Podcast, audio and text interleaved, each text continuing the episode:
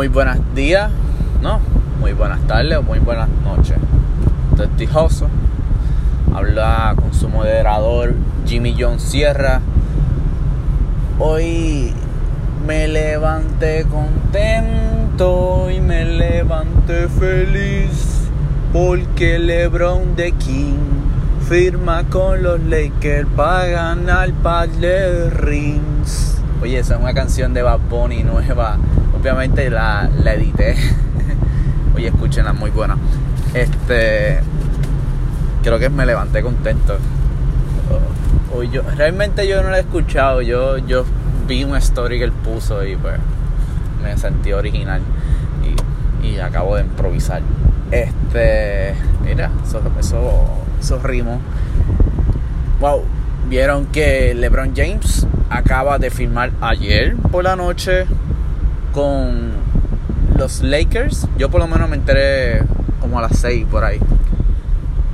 No estaba pendiente del teléfono, yo pues olvidé todo, estaba en familia, estaba en piscina, estaba cocinando. De hecho hice unas costillitas muy ricas con un majado y un arroz con gandules. Uf, demasiado rico. Este nada, este estaba analizando el equipo y dije, wow, esto es un gran, gran paso hacia LeBron James. Si ustedes ven a lo largo de los tiempos, Los Ángeles Lakers han estado firmando grandes jugadores en esta, en esta era. Y en, esta era y la pasada era y toda la vida, o sea, los mejores top anotadores de todos los tiempos han sido han jugado con los Lakers. Kobe, Karim, Malone, Shaquille. to, todos esos jugadores han jugado con, con, los Lakers. Son buenos jugadores hasta Will Chamberlain, el jugador que metió 100, tiene récord de más, más puntos metidos en un partido. Él estaba ahí. Ha estado jugando, jugó algún momento con los Lakers. ¿En qué vamos a hablar? ¿Cómo vieron que, que pues, esto es una decisión más familiar? Yo creo que a pesar de todo, una decisión muy, muy, muy familiar. Cuando él tomó esa decisión, yo creo que él pensó más en su familia, como yo había dicho en los demás podcast que, que, que yo he hecho aquí. Es una decisión familiar, más nada. Aquí no había otra opción. Él viajó a Seminary Caesar. Él ni viajó, él envió el. Eh, escucharon su, su propuesta, eh, no era tan buena, era la misma, era lo mismo este, jugar con, con jugadores este, novatos, no tenía nada seguro. Me quedo en Cleveland que es quedarme más en lo mismo, o sea, Dan Gilbert haciendo malas movidas sin sentido. Irme a Houston significaba que me iban a juzgar por toda su vida, o sea, me iban a juzgar otra vez. Eh, no hay tanto dinero para hacer, a pesar, no es una gran ciudad, a, pesar, a cambio de, de, de Los Ángeles Lakers, de los Lakers, allí, en California, Hollywood, pues decidió moverse a los Hollywood sin sin nada, sin pensar en nada, o sea, sin pensar que tengo un gran equipazo aquí, tengo uh, tengo a Kuzma, tengo a Ingram, ¿qué más? ¿Qué más tengo aquí? Alonso Ball, uh, yeah, no. No lo pueden criticar ahora. No pueden decir, no lo pueden juzgar. Oye, LeBron James acaba de hacer algo que en esta era no, nunca habíamos visto en esta era. Nunca. Un jugador grande en esta liga, pues yo tenía la oportunidad de hacerlo, pero no se atrevió. Hoy en día los jugadores no se atreven a jugar en grandes franquicias. LeBron James ha jugado en los Cleveland Cavaliers. ¿Sabes qué? Yo, puedo comparar la franquicia Cleveland Cavaliers y la presión que él sentía con la de los Lakers es nada. Él no ha nacido en Lakers, él no es de los Lakers, él no tiene ninguna presión ninguna. Él sí tuvo una presión en Cleveland. Él nació en Cleveland, se crió en Cleveland. Y la gente tenía la necesidad de que la ciudad ganara un campeonato. Llevaba 52 años sin ganar campeonato esa ciudad. estamos incluyéndolo pelota, este, eh, pelota, soccer, hockey y baloncesto. Nada.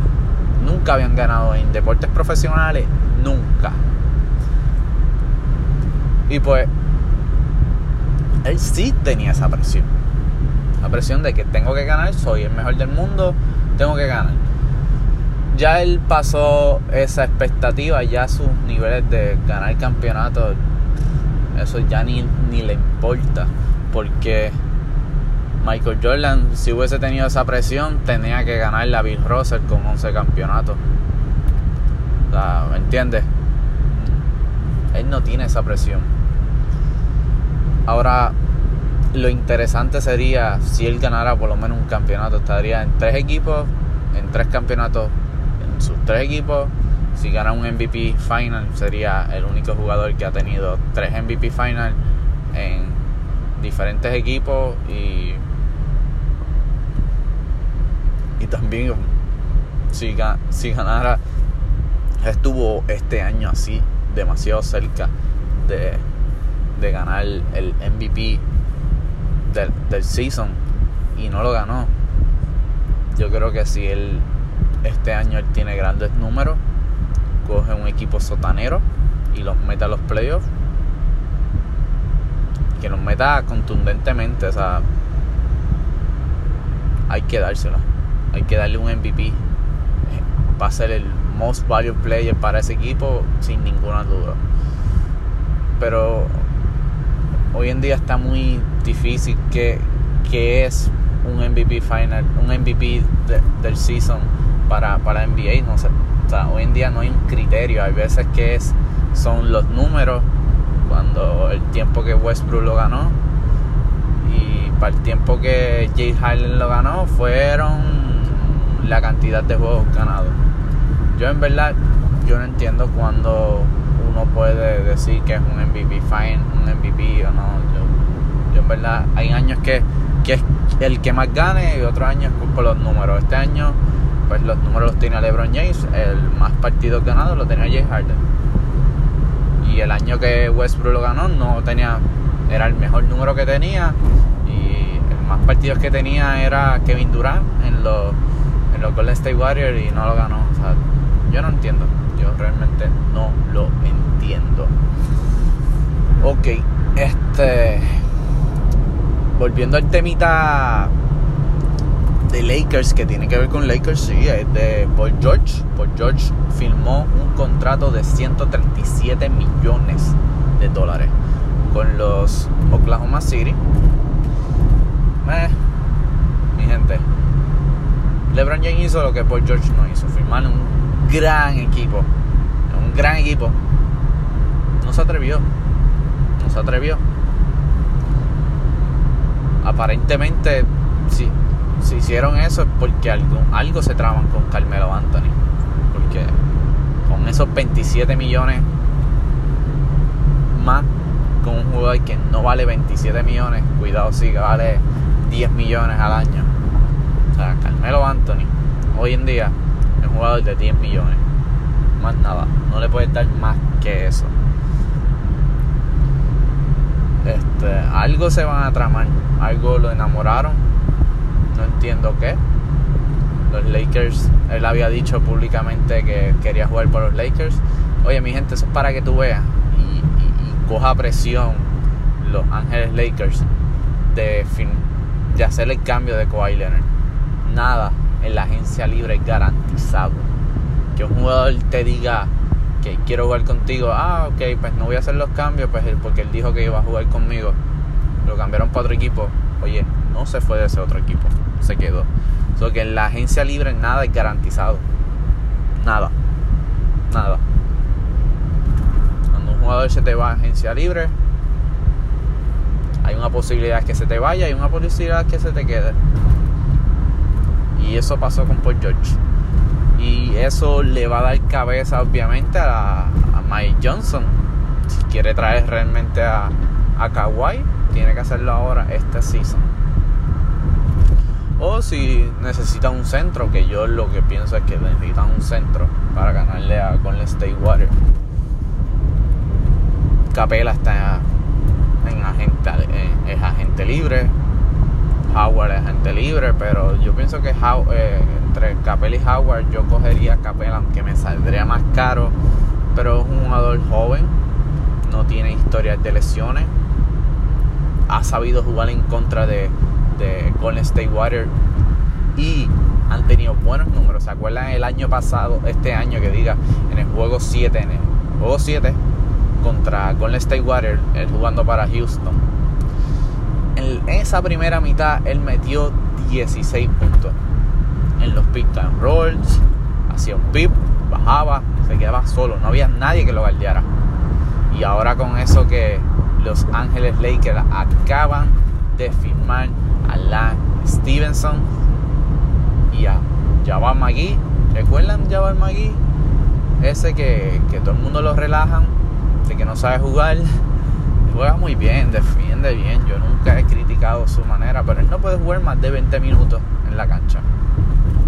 Ya más de 20 minutos, él te pueden hacer muchos tenovers, muchos errores en el camino. Eh,